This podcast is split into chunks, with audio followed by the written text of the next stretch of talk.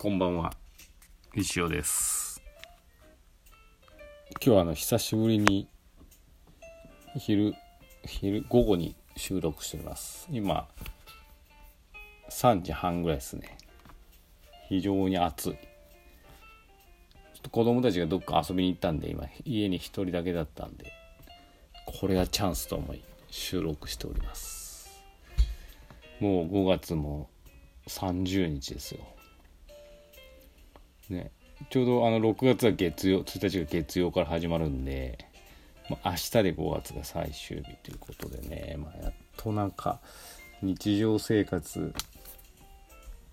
のなんかこうが戻るというか完全には戻らないんですけどやっと動き出すなっていう感じですね。だからまあ皆さんもお店やってる方も1日からなんだろう自粛再開とかね多いと思います。まあただあの今まで通りに再開っていうのはなかなか難しくってなんか例えば飲食の方でしたら座席数を空けたりとかですね。みんなが密にならないような対策をしなければならないっていうなかなかねもう新しい再開というよりかは新しいスタートみたいになっちゃうんですけどね。まあそういうのでもねまあ、仕方ないんでねもう楽しみながらやるしかないと思います。もう私もね、もう私は常に新しいリスタートですよ、本当に。毎日が勝負ですから。まあでも、なんだろうね。本当にありがたいことに多くの方に応援していただいてますので、まあ、とにかく頑張るのみですね。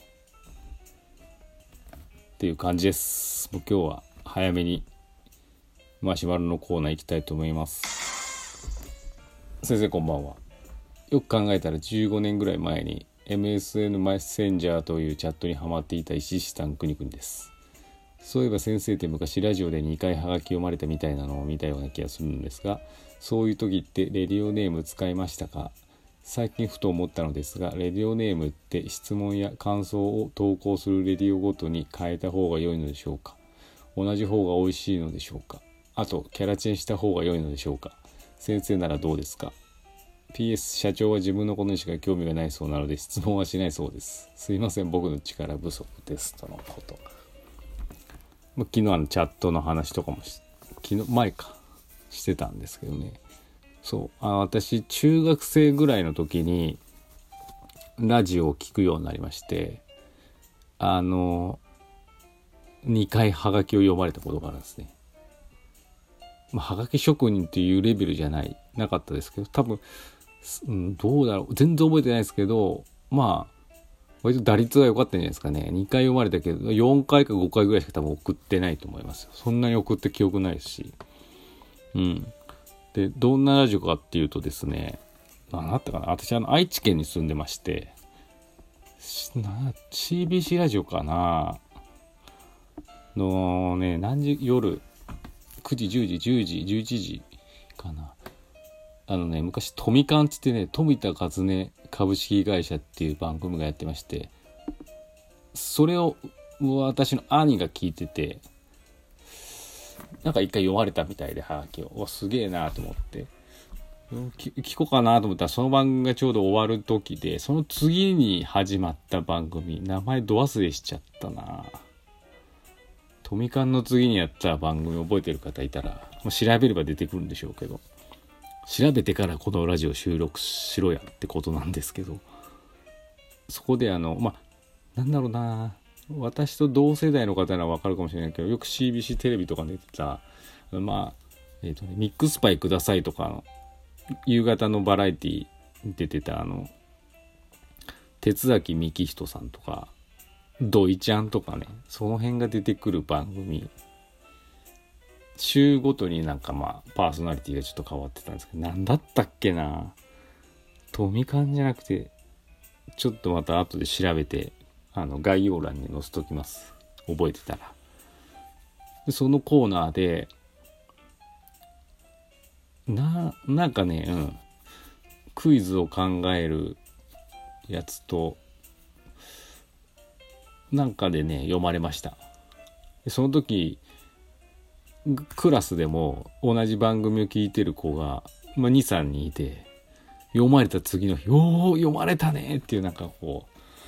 感動した覚えがあります。でその時私ペンネームラジオネームちゃんと書いてましてペンネームはですね熊五郎でした。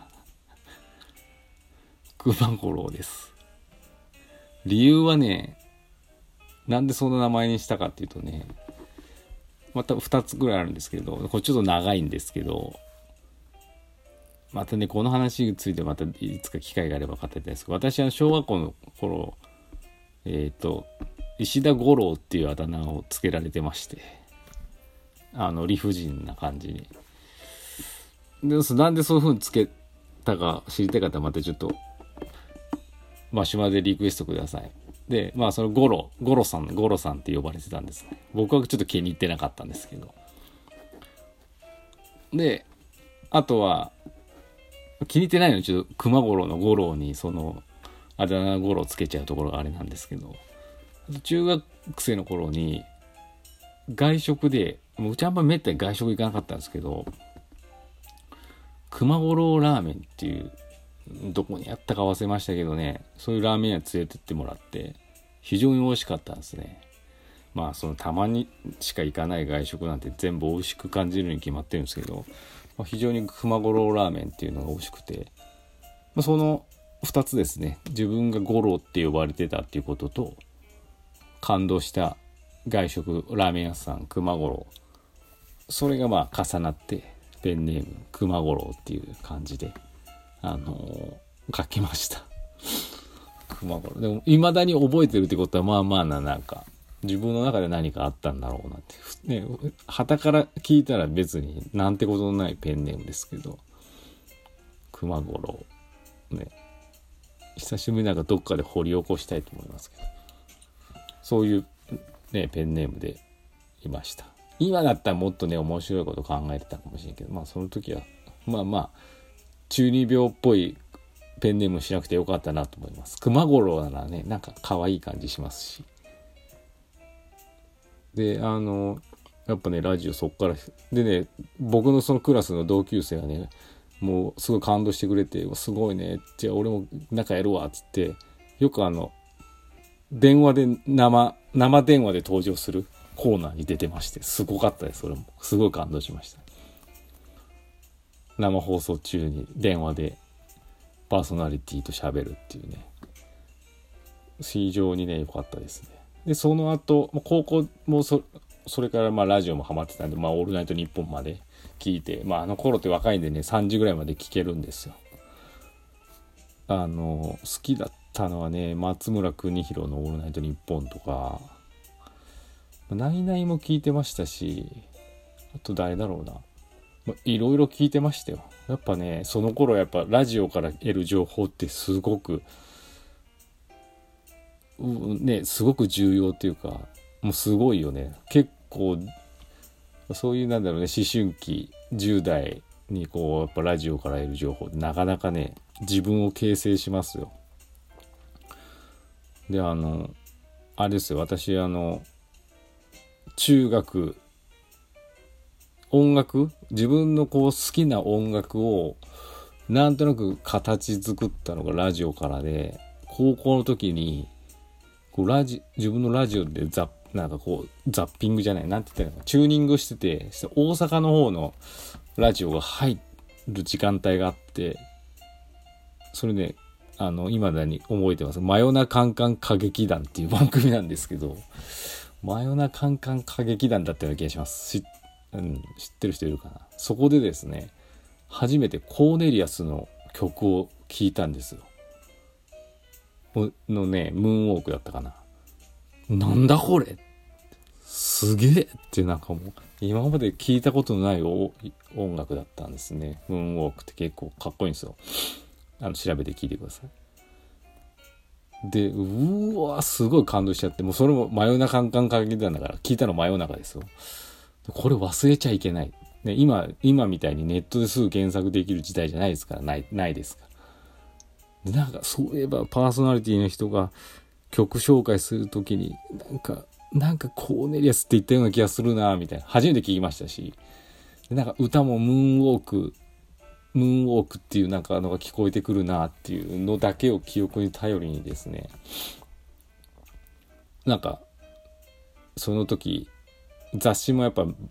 たくさん売ってましたから音楽雑誌も。そういうのを調べてでやっぱあコーネリアスのムーンウォークだっていうのを分かってでまあどこかでタワレコとかで買ったんかな？買いに行ってアルバム。とかまあそっからコーネリアスにドハマりですね。でまあそっからいろいろ渋谷系逆にフリッパーズ行ったりバーって一通り行ってまあこの音楽の話になるとねまた長いんでね。大学時代はスーパーカー。もうあの時はもう97年98年ってすごいバンドブームでもういいミュージシャンが多かったんでねあの非常に楽しかったですね。っていう話でもう終わっちゃうんですけどやっぱねくにくにあのレディオネームはね統一してもどっちでもいいですよ。もうくにくにはもうなんとかなんとかくにくににしとけばくにくにさえつけとけば大丈夫だと思います。毎回変えてもいいと思います。キャラはねチェンジしてもしなくてもどっちでもいいです。絶対に自分が出てくるんで。そんな感じで。くにくにだけはつけてください。寝癖野郎くにくにですみたいなね。そんな感じで、福山でした。